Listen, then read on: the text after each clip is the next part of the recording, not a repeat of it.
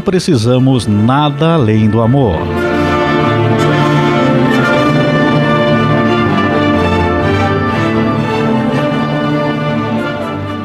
Quando vivemos o amor na sua plenitude, não precisamos de mais nada. Este pode ser o segredo da vida. As pessoas que conseguiram chegar a este estágio de amor ao próximo são a maior prova disso. O amor pleno fez com que elas se desligassem de todos os desejos e vontades nesse mundo.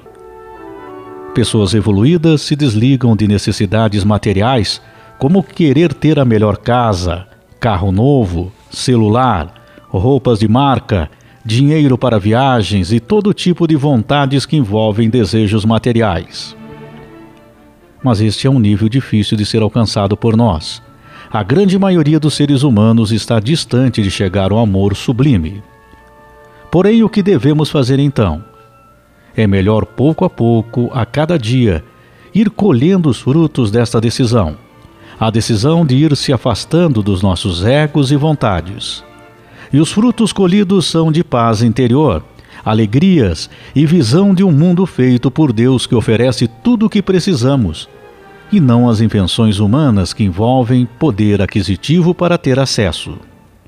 Veja, Deus fez o mar, onde todos podem ter acesso, os rios, o céu, onde podemos olhar e apreciar, fez a água potável, o alimento vindo da terra, criou o ser humano para um compartilhar com o outro a alegria da existência, do amor, do companheirismo e partilha.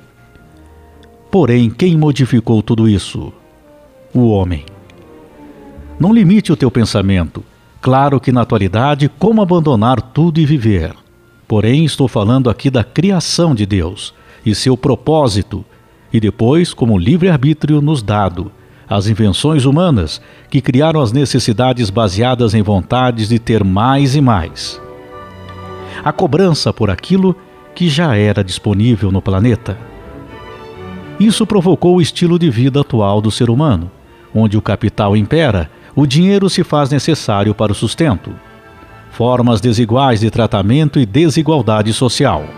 Então temos que nos adaptar ao necessário para a sobrevivência mas mudar a nossa forma de ver o mundo e começar uma transformação primeiro em nós mesmos, mas na soma das pessoas, passando de pais para filhos e assim por diante.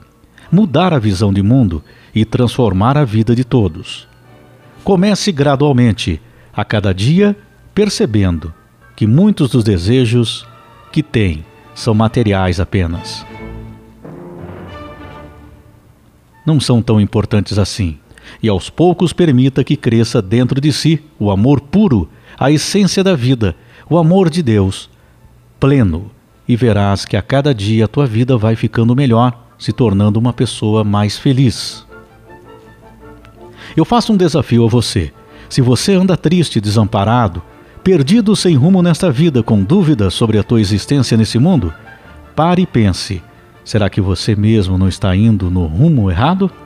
Será que você não está indo no sentido contrário do amor de Deus, que é a busca pelo simples, sem expectativas, em coisas e pessoas? Pense sobre isso e comece a mudar hoje.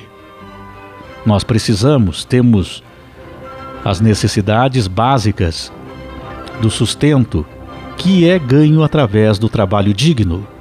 Porém, nós não podemos ficar aprisionados em sentimentos e vontades.